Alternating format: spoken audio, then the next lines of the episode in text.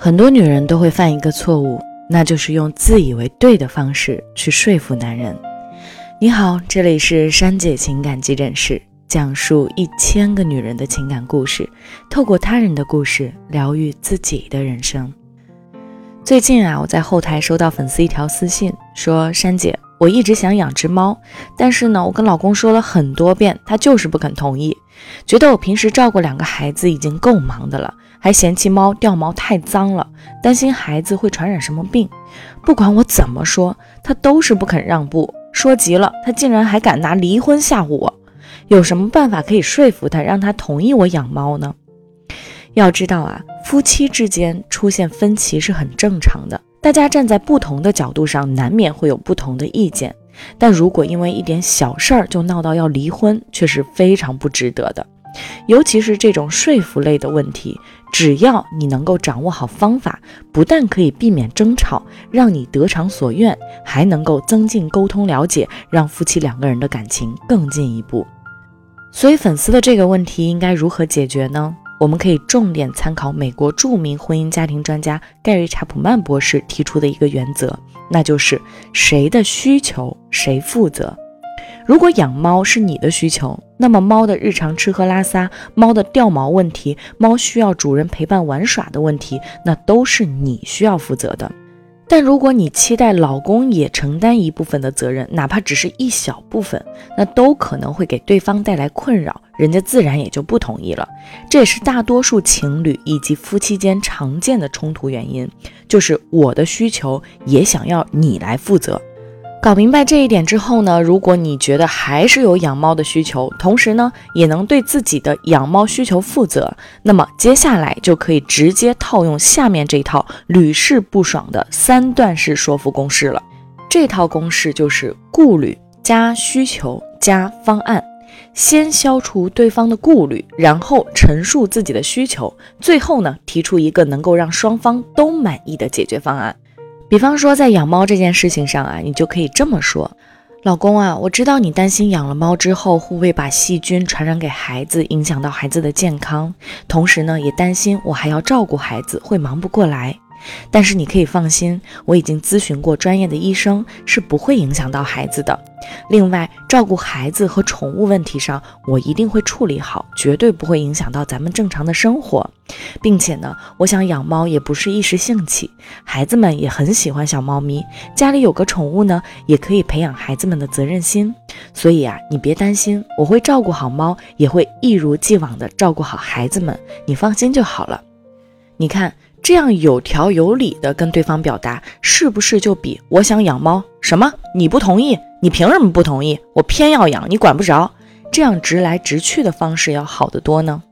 所以说啊，当夫妻之间意见不一致的时候，不要老想着强硬的让对方接受你的想法，要先对自己的需求负责，然后再运用沟通方面的技巧来说服对方，达成共识。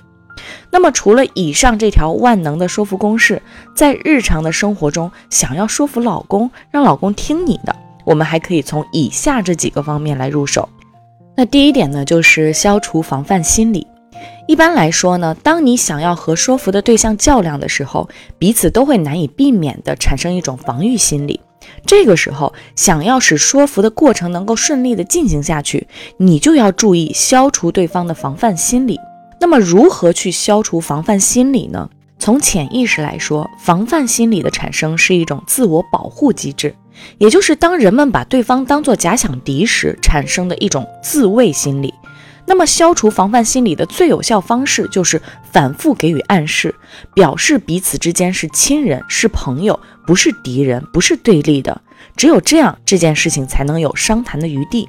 而且，当对方能自觉地与你站到同一个战线的时候，说服的成功率自然也能够大大的提高。那第二个呢，就是制造情绪共鸣。想要说服老公，最好能够找到双方情绪上的共鸣点，比方说勾起对方的兴趣。当他对一件事情有了好奇心之后，才会有进一步去了解的冲动。所以呢，借助这种冲动，你可以把更多的好奇和兴趣注入其中，让对方也能够主动的去接触了解，这就很容易促成说服的完成。与此同时呢，我们也可以打同情牌。这也是比较容易引导的一种情绪。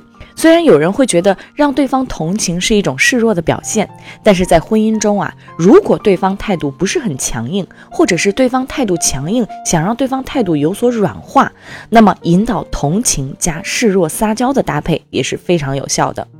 那第三个呢，就是学会以柔克刚，在说服的时候要注意调节谈话的气氛。如果你能够神情和颜悦色，用有余地的可商讨的语气去与对方商量。而不是态度强硬的去命令对方一定要怎样怎样，让说服过程在友好和谐的气氛中进行，学会以柔克刚，那么说服就更容易成功。反之呢，如果在说服对方的时候不尊重对方，完全不考虑对方的心情，做出一副盛气凌人的架势，那么这次说服多半是要失败的。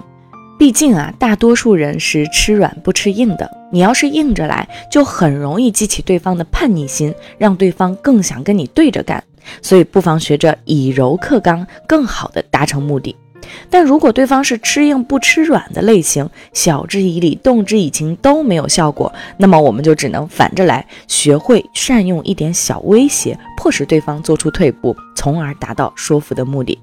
总而言之呢，聪明的女人不会用自以为对的方式去说服男人，而是善用技巧与方法，这样才能够让男人心甘情愿听你的，夫妻生活才能够顺遂美满。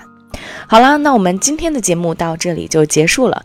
如果你也在感情中遇到解决不了的难题，可以留言或私信把你的故事分享给我，我会在每周三和周五晚八点，珊姐情感急诊室与你不见不散。欢迎关注我的节目，珊姐与你共同成长，做你情感背后的靠山，带你找到幸福的方向。我是珊姐，我们下期再见。